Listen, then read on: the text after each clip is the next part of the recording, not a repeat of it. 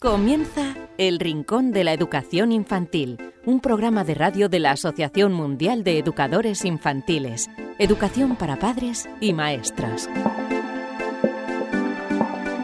Hola a todos, queridísimos amigos y seguidores del Rincón de la Educación Infantil. Bienvenidos una semana más a este vuestro programa, como siempre decimos, esperamos que favorito sobre la crianza de vuestros pequeños, sobre la mm, educación infantil. Os damos unas pautas para intentar que sea un poquito más fácil esa difícil tarea de mm, la educación de vuestros hijos y también el trabajo de muchos maestros que llevan a cabo con eh, muchos pequeños y pequeñas. En este programa 138 os vamos a hablar de lo siguiente, vamos a hablar con eh, Javier Miranda, que es jefe de pediatría de varios hospitales, y nos va a contar el impacto que tiene eh, a nivel orgánico, por un lado, la utilización eh, y, poner a los niños delante de las pantallas antes y después de los dos años, y también la adicción que crea en ciertos dispositivos y los peligros que tienen en dárselos con total libertad, no controlarlos em, y que está eh, causando estragos dentro del público infantil. Ya hemos visto en varios estudios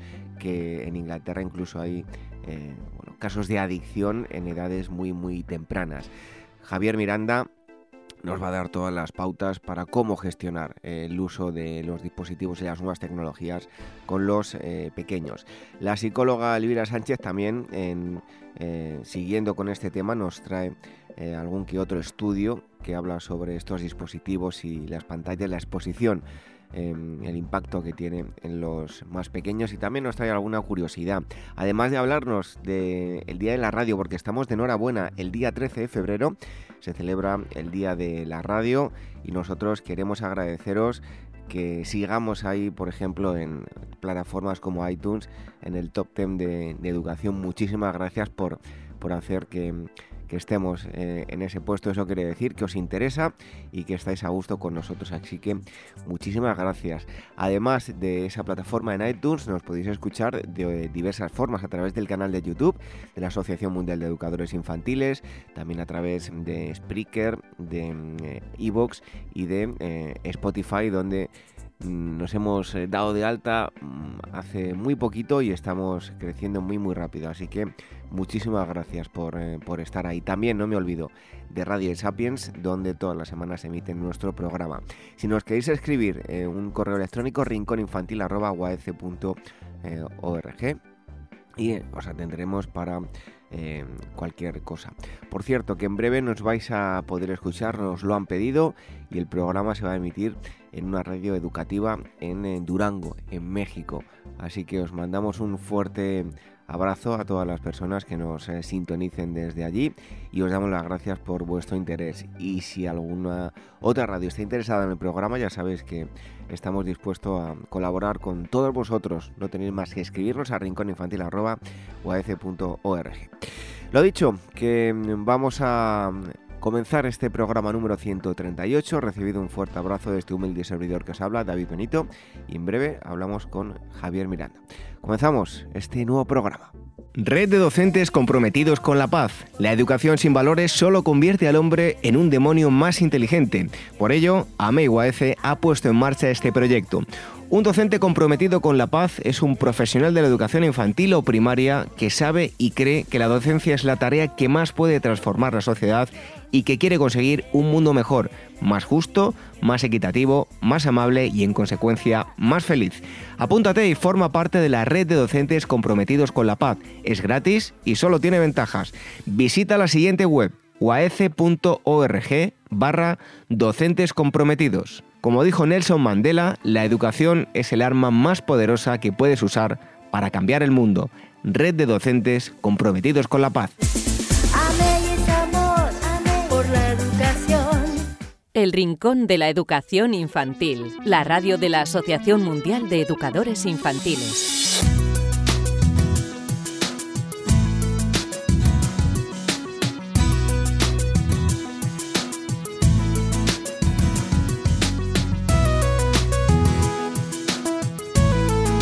De la educación infantil, en esta primera parte, entrevista con, el experto, os vamos a hablar de nuevas tecnologías y algo preocupante que están eh, causando estragos porque mm, su mal uso está haciendo que cada vez sean más los eh, pequeños y pequeñas que acudan a las consultas con problemas de adicción y en fin de, otras cosas que vamos a comentar.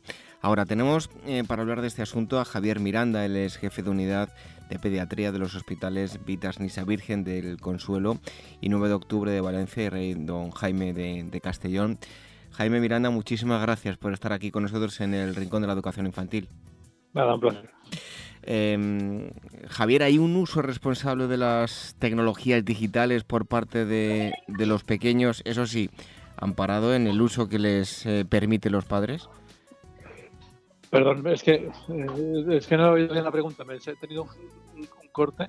Sí, le, decía que si hay eh, realmente en líneas generales un uso responsable de las tecnologías digitales eh, por parte de los, de los pequeños y pequeñas, eso sí, amparados en, la permisividad de los padres.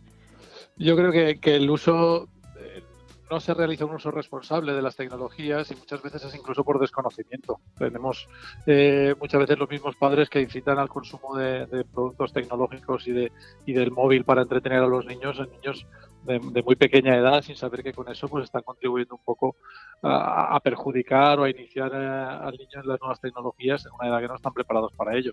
Pero obviamente sin, sin, una mala fe, sino simplemente por un proceso de desconocimiento de todos los efectos que, el uso inadecuado de las tecnologías puede tener en los niños.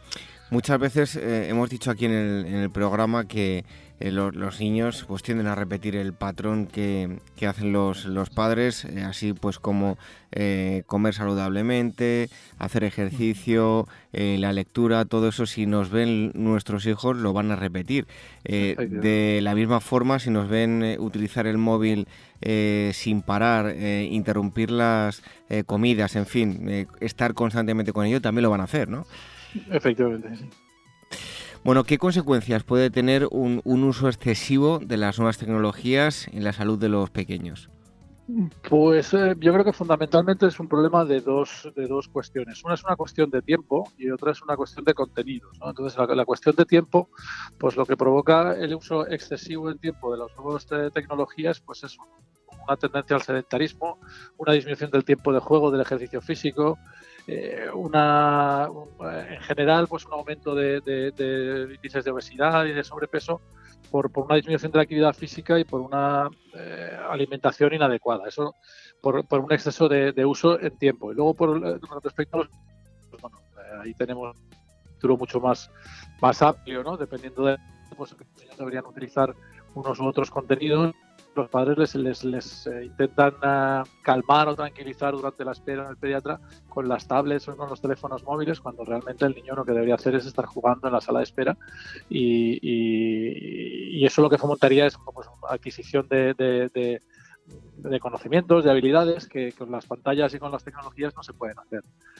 Eh, cada edad tiene su, en cuanto a los contenidos, tiene su problemática, ¿no?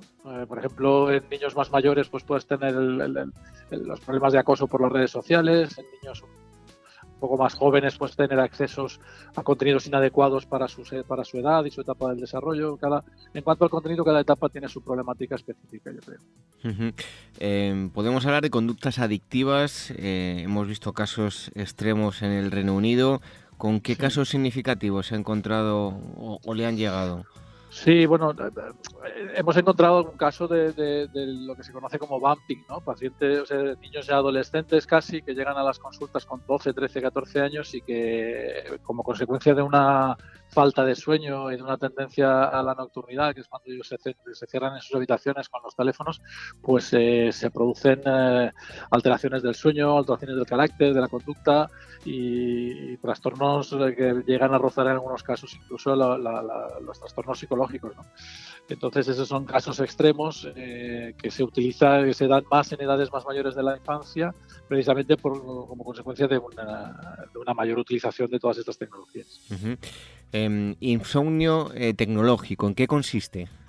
El insomnio tecnológico es robarle horas al sueño como consecuencia de pues, el, estar conectado a las redes sociales o el estar eh, conectado a los portátiles o a los ordenadores jugando a videojuegos o, simplemente pues, eh, navegando por la red. Las horas de descanso eh, en un niño deberían ser acordes a la que necesita por su edad y cuando estas horas no se completan como consecuencia de la utilización de la tecnología se produce se producen este tipo de trastornos.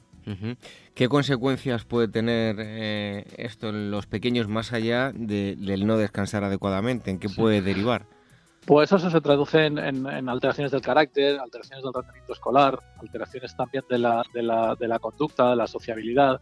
Eh, son eh, de repente un niño que, que se acostumbra a, jugar solo pues, a, a, jugar con su móvil y tal, tienden a restringir un poco los contactos sociales entre los amigos y al final se, se, altera un poco las relaciones personales del niño con, con, su entorno de, amigos y con sus familiares también, claro.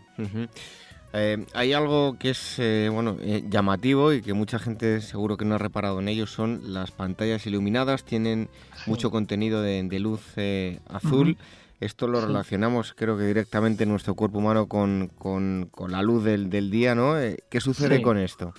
Sí, pues eh, los sistemas de sueño vigilia en el ser humano son sistemas complejos que dependen efectivamente, entre otras cosas, de la, de la luz del día. Entonces, cuando tú recibes horas inadecuadas en las que las hormonas del organismo están preparadas para, para inducir al sueño y para y para el descanso eh, recibes un exceso de luz cuando no corresponde, pues eso trastorna todos los ciclos eh, hormonales y todos los, mecanismos naturales del sueño y, de ahí se derivan los trastornos.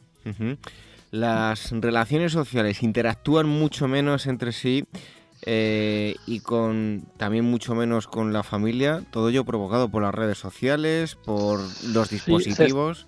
Sí, se, establecen patrones distintos porque, porque interactúan más a través de las redes sociales. Hoy en día raro ver niños eh, de 12, 13, 14 años que tienen centenares de amigos, centenares de seguidores y, los tienen disponibles en la mano y pueden contactar con ellos a cualquier hora. ¿no? Entonces, ya no es que se interactúe menos, sino que se interactúa de una manera diferente. Tampoco se respetan los periodos de descanso, tampoco se respetan los periodos de soledad ¿no? que un niño debe tener también y debe tener para descansar un poco de tanto contacto social que muchas veces suponen presiones y supone eh, trastornos en la relación, ¿no? Por ejemplo, en los casos de, ciberacoso, pues hace años, antes de las nuevas tecnologías, se veían limitados a las horas en las que el niño estaba en el colegio. Hoy en día esto no es así, porque todos están conectados a las redes sociales y el acoso puede ser permanente durante las 24 horas del día. ¿De qué forma podemos prevenir todas estas situaciones? ¿Cómo debemos educar a nuestros pequeños con las nuevas tecnologías? Pues efectivamente educando, educando, siendo consciente. Primero formando un poco a los padres. Eh, cuál es el uso correcto, porque muchas veces ya digo que ellos actúan así por desconocimiento. Eh, saber pues que un niño, por ejemplo, de dos años, pues, de una edad inferior a dos años, no debe tener contacto con, pantallas, debe, debe jugar con, juguetes adecuados a su edad. Eh, a partir de los 5 o 6 años, introducirlos en, lo que sean pues, juegos educativos, juegos de, de contenidos adecuados para ello, y luego un poquito más adelante pues ir introduciéndolos en la navegación acompañada inicialmente por los padres donde les van explicando los contenidos que pueden acceder, los peligros que pueden encontrar para que cuando llegue la edad a partir de los 11, 12, 13 años en las que ellos ya se consideran más autónomos, pues ya tengan la base de la educación eh, ya inculcada porque lo que no se haya hecho antes no lo vas a hacer a partir de esa edad, no te lo va a permitir tampoco. Claro, tan malo es la permisividad como el negarle la información, ¿no? La clave es estar en, informarlos adecuadamente.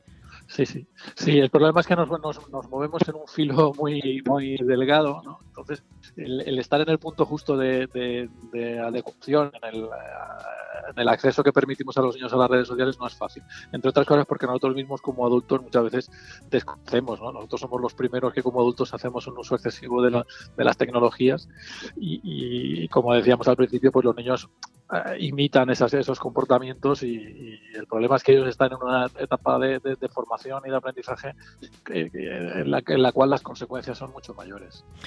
Hoy, en día eh, el simple hecho de ver a, un niño que bueno eh, que le digan que, que juega las cartas, que juegue un juego de mesa, pero mm. palpable, no digital. por un lado intentamos incentivar eso en los, en los pequeños, pero por otro lado, incluso se pueden sentir un poco bichos raros porque sus amigos no lo hacen, ¿no? Claro, sí. Eh, muchos, muchos juegos eh, necesitan compañeros y, ya no es que no tengas costumbre de, jugar a las cartas con, baraja física, sino que luego muchas veces tampoco tienes compañeros para hacerlos y, pasa como con los adultos, ¿no? A veces hay grupos de cuatro personas y cada uno está viendo su pantalla y no se habla entre sí. los niños aprenden a, estar jugando de, forma individual y eso pues condiciona el comportamiento también de relación social futuro. Bueno, eh, me gustaría que le diese un consejo a todos los padres. ¿Cuál es la edad adecuada para eh, hacerles llegar un, móvil a un niño, una niña y, cuándo le debemos dejar eh, utilizarlo? Por un lado, la utilización y por otro lado, tener uno propio. Pues eh, no hay una edad determinada eh, para tener un acceso a un móvil. En cualquier caso, nunca debería ser antes de unos 11, eh, 12 años, 10, 11, 12 años, dependiendo de las circunstancias. Y, yo creo que hoy en día la edad media más o menos en nuestro país en la cual los niños tienen sus primeros teléfonos viene a ser entre 11, 12, 13 años. Entonces, ya no es esa edad determinada, sino que cuando lleguen a esa edad ya tengan aprendidos unos conceptos de cómo deben utilizarlo de forma correcta. Porque hoy en día un teléfono no es un teléfono su teléfono, no es, un, acceso permanente a, la, Internet con todas sus ventajas y también con todos sus inconvenientes. No hay que demonizar las, las tecnologías, ni, obviamente, ni, los, ni, las redes sociales, pero hay que enseñarles a hacer un uso adecuado y, para eso, antes de los 11, 12 años, pues muchas veces ellos no son, no son conscientes de las ventajas y tampoco de, las, de los inconvenientes. Antes de esa edad, eh, ¿conviene entrenarlos con el móvil de papá y de mamá? Conviene entrenarlos de una manera gradual y conviene entrenar también, pues ya digo, como decíamos antes, ¿no? enseñándoles un poco cuáles pueden ser los peligros, cuáles pueden ser que aprendan a desconectarlo, eh, que no solo aprendan a encenderlo y a jugar con él y a manejarlo, sino que aprendan también a apagarlo y que aprendan a que cuando se dice que ya está mm, suficiente por un día, pues, pues sean conscientes de que tienen que parar, ¿no? Entonces, eso sí que hay que hacerlo pues antes de que adquieran su, su propio teléfono, porque después, como ya digo, una vez que no que llegan a esas edades eh, donde como una consecuencia normal de la edad ellos ya empiezan a, rebelarse contra la figura paterna y materna, pues entonces ellos van a hacer lo que tengan ya aprendido de antes y no lo que se les diga en Por último, un consejo, hay eh, niños, nos decía la, la, edad media, eh, 11, 12 años, pero incluso con, con, menos edad ya, ya tienen el, el móvil. Eh, cuando tienen ese primer eh, teléfono, ¿conviene dejárselo todo el día o únicamente que lo utilicen unas horas en casa? Conviene tener pues muy pautado el tiempo de utilización y, conviene que eso sea aceptado por los niños como parte de, su uso normal. O sea, no, no, no, es conveniente ni mucho menos el uso indiscriminado porque nosotros mismos nos sorprendemos, ¿no? A veces cuando te llega el informe semanal del tiempo que has gastado el teléfono, te sorprendes, ¿no? Una media de X horas al día y dices, ¿cómo puede ser que he tenido yo tantas veces he tanto tiempo el teléfono en la mano? Pues los niños no son conscientes y entonces desde fuera nosotros tenemos que, limitar ese uso inicialmente para que ellos aprendan desde el, desde el principio, si no, después más adelante es imposible. Bueno, em, hemos eh, conocido cómo debemos educar a los eh, pequeños con las nuevas tecnologías. Hemos estado hablando con Javier Miranda, el es jefe de la unidad pediátrica de los hospitales en Vitas Nisa Virgen del Consuelo y 9 de octubre de Valencia y rey don Jaime de Castellón. Javier, muchísimas gracias por haber estado aquí en el Rincón de la Educación Infantil. Un fuerte abrazo y hasta pronto. Un placer. Hasta pronto.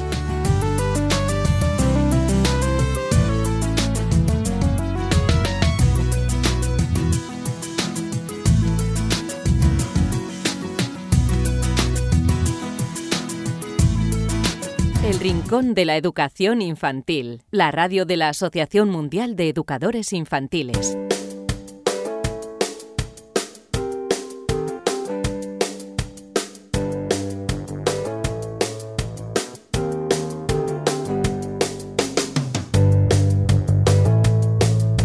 Damos la bienvenida una semana más en el Rincón de la Educación Infantil a la psicóloga Elvira Sánchez que nos acerca eh, estudios y curiosidades del mundo de, la educación infantil, de la crianza de los más pequeños. Elvira, bienvenido una semana más. Pues un placer como todas las semanas. ¿De qué nos vas a hablar hoy? Bueno, mira, primero quiero felicitarte, bueno, felicitarnos a todos, porque el día 13 de febrero, bueno, pues estos días eh, estamos de celebración y como dicen desde Naciones Unidas, mira, la radio nos informa y nos transforma a través del entretenimiento, la información y la participación al público. Y lo que más me ha gustado es que afirman también que, mira, al tener un radio nunca se está solo y siempre se cuenta con la compañía de un buen amigo. Así que yo, bueno, eh, por el Día Mundial de, la Radio, yo, bueno, pues quiero conoceros, ¿vale? Quiero un poco que, me escribáis para que podamos ser amigos y bueno, porque al final nosotros y vosotros tenemos algo en común, que es que queremos educar mejor a nuestros hijos, eh, bueno, a nuestros niños. Así que mira, os voy a dar mi correo electrónico a todos los que nos estéis escuchando para que me escribáis, es elvira como nuestra página web y además también os cuento que este año en el Día Mundial de la Radio que se celebra el 13 de febrero, este año 2019 el tema que ha elegido Naciones Unidas es diálogo, tolerancia y paz y el poder de la radio para promover el entendimiento. Así que bueno, vamos a dialogar, vamos a entendernos, ¿no? ¿Os parece? Y ya volviendo y centrándonos en lo que nos ocupa y nos preocupa, bueno, todas las semanas a maestros y padres, hoy, pues mira, os voy a hablar de algo de lo que ya he hablado varias veces, pero es que es verdad que cada vez salen más estudios sobre el tema. Un nuevo estudio asocia el uso de pantallas con un peor desarrollo de los niños. Y además, según este estudio, eh, los que más tiempo las consumen a los 2 y 3 años de edad, o sea, ahí es nada, estamos hablando de niños pequeños, menos capacidades alcanzan con 3 y 5 años. Mira, te explico, la psicóloga Seri Madigan eh, hace un poco una comparación ¿no? con la comida basura. Y dice, los padres pueden pensar en las pantallas como, como si les dieran comida basura a sus hijos. En pequeñas dosis, bueno, pues no es tan malo, ¿no? Pero con exceso, pues tiene consecuencias. El pasado 29 de enero se hizo público, bueno, el último estudio de la doctora Madigan, en el que se empezó, bueno, que ella empezó a trabajar hace una década reclutando embarazadas dispuestas, bueno, a que analizaran el desarrollo de sus futuros bebés y en concreto, bueno, pues cómo les afectaría el tiempo que pasan delante de las pantallas y por pantallas ella incluye en el estudio televisión, ordenadores, eh, videojuegos, tablets, móviles, bueno, pantallas en general. Pues este estudio muestra que, bueno, con exceso el tiempo frente a la pantalla puede tener consecuencias para el desarrollo de los niños, como explica esta investigadora que es de la Universidad de Calgary. Y además esta relación también, te contaré luego que tiene, bueno, podría tener también un, un componente socioeconómico. ¿Y cómo han llevado a cabo este estudio, Elvira? Pues mira, el estudio eh, ha seguido a 2.400 niños canadienses, ahí es nada, estamos hablando de 2.400 niños, mostró que cuanto mayor era el tiempo pasado delante de las pantallas a los 2 y 3 años de edad, peor era el desempeño de estos críos a los 3 y 5 años, es decir, estamos hablando de niños eh, del periodo de educación infantil, preescolar, inicial, como se quiera denominar en cualquier eh, en los países, pero estamos hablando de niños con 2 y 3 años pues dicen que peor era el desarrollo de estos niños cuando tenían 3 y 5, cuando eh, se les realizaban test de desarrollo. Este examen analizaba también el progreso en, bueno, en cinco áreas claves. Estábamos hablando de comunicación, habilidades motoras, gruesas y finas, resolución de problemas y habilidades sociales. Pues bien, para medir la comunicación en un niño de tres años, por ejemplo, preguntaban, bueno, pues si un niño puede formar una oración de cuatro palabras o identificar las partes más comunes del cuerpo, ¿no? Nos explica, digan, y bueno, esta, y la doctora añade otros ejemplos de las 30 pruebas que realizaron estos niños. Pues por ejemplo, para las habilidades motoras observaban si un niño puede ponerse a la pata coja o poner eh, cuentas en una cuerda, ¿no? Y bueno, las diferencias dependiendo del uso de estos aparatos eran modestas, estábamos hablando de pantallas en general, ¿no? Pero significativas a lo largo de las tres oleadas que, llevaron a, que se llevaron a cabo en este estudio, según la psicóloga, que ella bueno, eh, te dirige el laboratorio especializado en estudiar los determinantes del desarrollo infantil de la Universidad de la Universidad canadiense. Bueno, pues entre los niños estudiados, el pico de uso de las pantallas se dio a los tres años con 25 horas eh, a la semana de media. Teniendo en cuenta que una semana tiene siete días, la verdad es que mm, el dato es bastante alarmante. El estudio expone que el desarrollo infantil eh, se despliega mediante, bueno, rápidamente, ¿no? En los primeros cinco años de vida, por lo que es un periodo crítico de crecimiento y maduración. Bueno, esto David ya lo hemos hablado varias veces de la importancia que tiene para el niño los primeros años de vida. Y el mecanismo por el que estos aparatos lastran este, este, vamos, este, este desarrollo es sencillo. Cuando los niños pequeños están observando pantallas, pueden perder oportunidades importantes para practicar y dominar las habilidades interpersonales, motoras y de comunicación, según explican desde este estudio. Pues, por ejemplo, cuando están ante una pantalla sin un componente interactivo físico, pues se hacen más sedentarios y por lo tanto no practican habilidades como caminar, eh, correr, que a su vez retrasan el desarrollo en este campo. Y también nos dicen que las pantallas pueden interrumpir las relaciones o las interacciones con los padres y con el entorno al limitar las oportunidades de intercambios sociales, tanto verbales como no verbales, que obviamente son esenciales para fomentar un crecimiento óptimo, eh, bueno, según este trabajo y según todas las investigaciones sobre desarrollo infantil. Desde luego eso que nos comentas, eh, es cierto que dispositivos digitales y las pantallas eh, bueno, están ahora omnipresentes en la vida de los niños y en los últimos años varios estudios han encontrado em, pues, asociaciones negativas con el excesivo tiempo de, de, ocio que les dedican. Y antes te quería hacer una puntualización, Elvira, yo cuento mi experiencia personal. No sé si a ti te habrá pasado, pero bueno, eh, cuando tienes niños, en algún momento si estás solo, pues te tienes que ducharte, tienes que lavar la cara, los dejas un mm. momento eh, viendo la televisión y cuando llegas, te sientas, apagas la televisión y te sientas a jugar con un simple juego de meter piezas de madera eh, en un palo, no sé, como que hay muchísima más tranquilidad y encima disfrutas más con los niños. Claro, es que al final, muchas veces lo hemos hablado aquí, las pantallas no pueden ser niñeras, tampoco puede ser algo que educa. Yo entiendo que la tele o, trabajar o por, bueno, como dices tú, ducharte, hacer la comida, ¿sabes? Pero es verdad, claro, como decía Alba, como decía esta, esta investigadora, investigadora al principio, hacer la comparación con la comida rápida. Pues hombre, no está mal que un día, bueno, un día del fin de semana, pues los lleves a comer comida chatarra, comida basura pero no puede, pero el problema es que estamos convirtiendo esto en una práctica habitual. Y además, mira, eh, ya sabíamos, o sea, ya sabíamos que, que, el abuso de la tele, por ejemplo, ¿no? Del que yo te hablaba, pues hace eh, que el habla, que lo que es hablar, avance más lentamente entre los más pequeños, que las pantallas, bueno, perjudican el sueño de los menores en una etapa crucial para su desarrollo, que es la primera infancia, y que incluso en niños más mayores, alrededor de los 10 años, también parece que lastra su desarrollo cognitivo. Todo esto ya lo hemos hablado aquí y bueno, eso hay mucha, mucha evidencia pero eh, lo que quieren descubrir, lo que querían descubrir los científicos canadienses liderados bueno, por, por Madigan, es que, a ver, si esta correlación era causal, es decir, si los niños eh, eh, peor desarrollados eh, son los que pasan más tiempo ante la pantalla, si el hecho de pasar más tiempo delante de la pantalla es lo que lastra el desarrollo, ¿no? Porque, bueno, estaban ahí de, a ver, había estadísticamente las diferencias eran significativas, pero bueno, había que mirar si la correlación era causal o simplemente era correlación. Bueno, pues ahí, ahí está el kit de la cuestión. Pues los resultados de este estudio apoyan por primera vez la asociación direccional entre el tiempo de pantalla y el desarrollo infantil. y, es más, dicen que cuando un niño en particular mira demasiado tiempo las pantallas, termina teniendo un desarrollo peor en comparación eh, con lo que esperábamos que hiciera si no hubiese estado mirando estas pantallas. A ver, como decía, ya como decíamos, ya hay varios estudios que han encontrado asociaciones negativas con el exceso de ocio, eh, eh, de tiempo de ocio que les dedican. Porque como Mira, por ejemplo, te he traído otro ejemplo para que veas que, bueno, que al final, eh, si hay causalidad, hay que ya pararse a pensar, ¿vale? Hace cuatro meses un estudio comparó el desempeño intelectual de 4.500 niños estadounidenses entre 8 y 11 años, en función de si pasaban más o menos de dos horas de ocio ante las pantallas. Es que estamos hablando de datos bastante altos. Pues bueno, cuanto mayor era el uso de aparatos, peor completaban las pruebas. Pero a los científicos no podían asegurar eh, con firmeza que la correlación implicara que será el origen, pero los hallazgos de este estudio son importantes porque proporcionan una, una dirección desde el punto de vista de la relación entre el tiempo de pantalla y el desarrollo del niño en los primeros años de vida. Es decir, que los resultados sugieren que los niveles más altos de exposición se asocian con un desarrollo más deficiente y no al revés.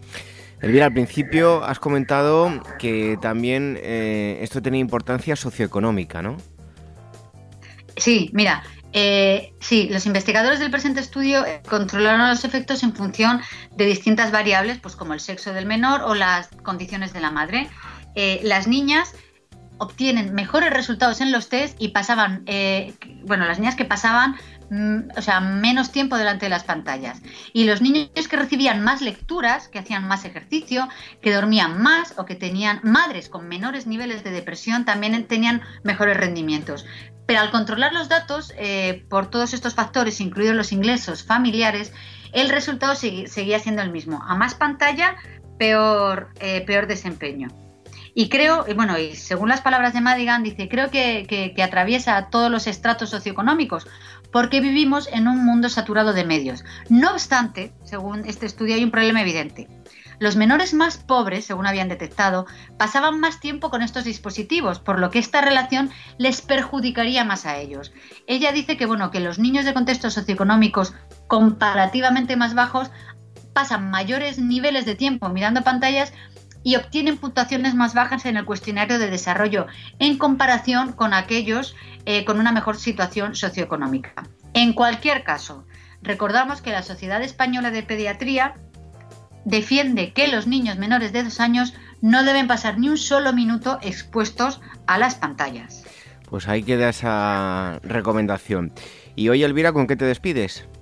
Mira, eh, ¿qué tal llevan tus hijas eso de cepillarse los dientes?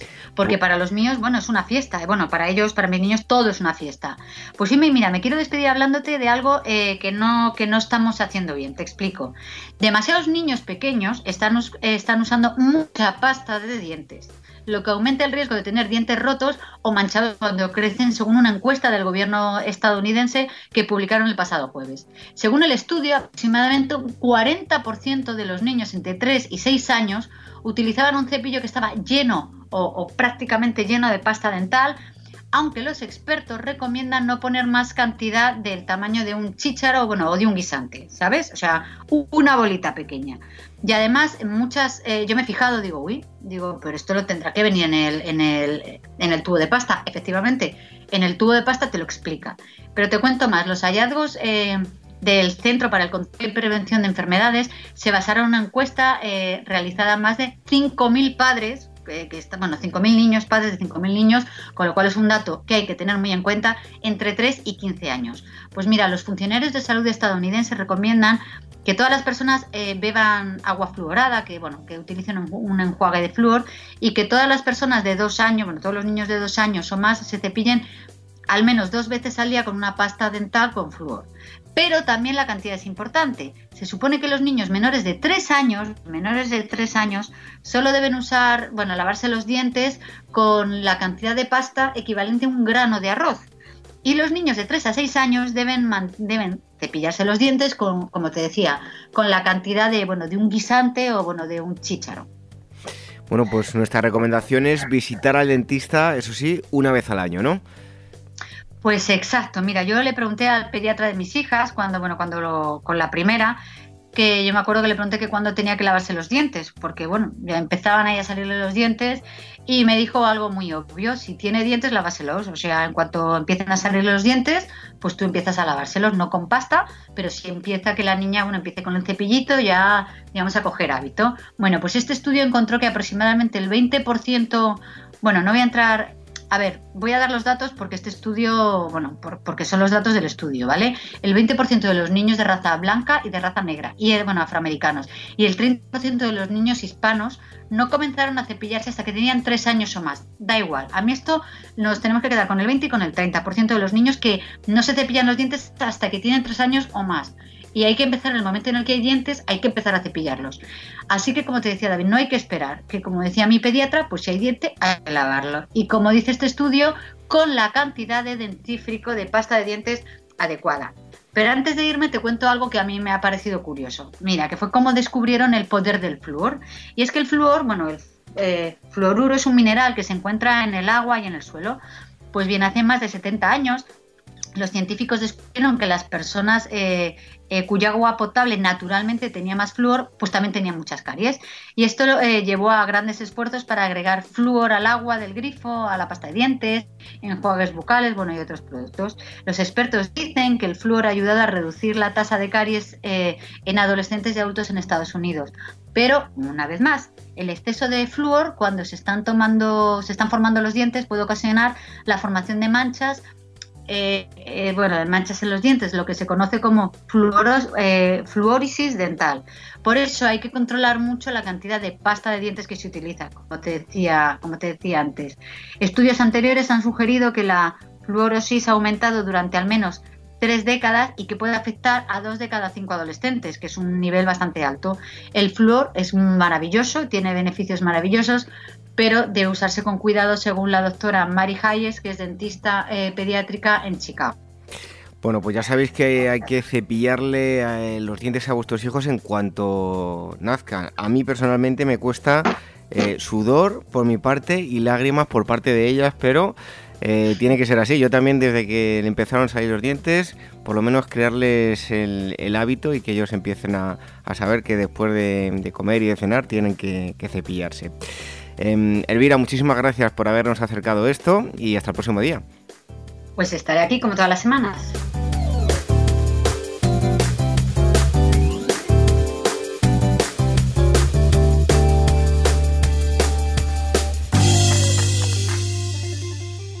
Red de docentes comprometidos con la paz. La educación sin valores solo convierte al hombre en un demonio más inteligente. Por ello, AMEIUAF ha puesto en marcha este proyecto. Un docente comprometido con la paz es un profesional de la educación infantil o primaria que sabe y cree que la docencia es la tarea que más puede transformar la sociedad y que quiere conseguir un mundo mejor, más justo, más equitativo, más amable y en consecuencia más feliz. Apúntate y forma parte de la red de docentes comprometidos con la paz. Es gratis y solo tiene ventajas. Visita la siguiente web uaece.org barra docentes comprometidos. Como dijo Nelson Mandela, la educación es el arma más poderosa que puedes usar para cambiar el mundo. Red de docentes comprometidos con la paz.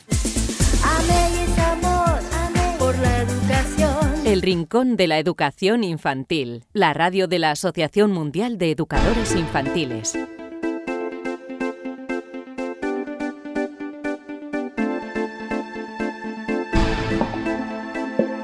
Terminamos este rincón de la educación infantil número 138. Hoy hemos tenido un tema bastante monográfico, muy importante y que muchos padres no le dan la importancia que tiene. La exposición a pantallas, a dispositivos móviles, las nuevas tecnologías que hay que tenerlas, están ahí, pero hay que cuidar mucho de la forma que, en la que los exponemos a, los pequeños. Javier Miranda nos ha dado las claves para una buena exposición y uso de estas nuevas tecnologías y la psicóloga Elvira Sánchez nos ha, mm, traído varios estudios que hablaban precisamente eso de las pantallas, alguna que otra curiosidad también relacionada con eh, la radio, que volvemos a recordar, el día 13 de febrero es el día de la radio, nosotros llevamos ya tres años con vosotros y 138 programas. Así que muchísimas gracias por estar ahí. Nos podéis escuchar de muchas formas, a través del canal de YouTube de la Asociación Mundial de Educadores Infantiles, a través de diferentes plataformas de podcast como es iTunes, Spreaker, eh, Evox y Spotify. También a través de Radio Sapiens, donde nos... Eh, eh, escuchan y se emite el programa todas las semanas. En breve vamos a estar en una radio educativa también en Durango, en México, y esperamos que os animéis, otras muchas personas, y queráis emitir el Rincón de la Educación Infantil. No tenéis más que escribirnos a rincóninfantil.org y estaremos encantados de colaborar con, todos vosotros. Os esperamos dentro de una semana aquí con... Eh, más contenidos que os ayudarán tanto a padres como maestros en la educación de los más pequeños. Y por cierto, tenemos nuevo formato en la web. Cuando entréis en uaf.org vais a ver todas las semanas a quién entrevistamos, lo vais a ver mucho mejor y los boletines que esperamos os eh, suscribáis para recibir eh, toda la información del mundo de la educación infantil y os llegará también la información de los programas que vamos realizando aquí en el Rincón de la Educación Infantil. Los esperamos dentro de unas semanas entonces, que seáis muy felices. Adiós.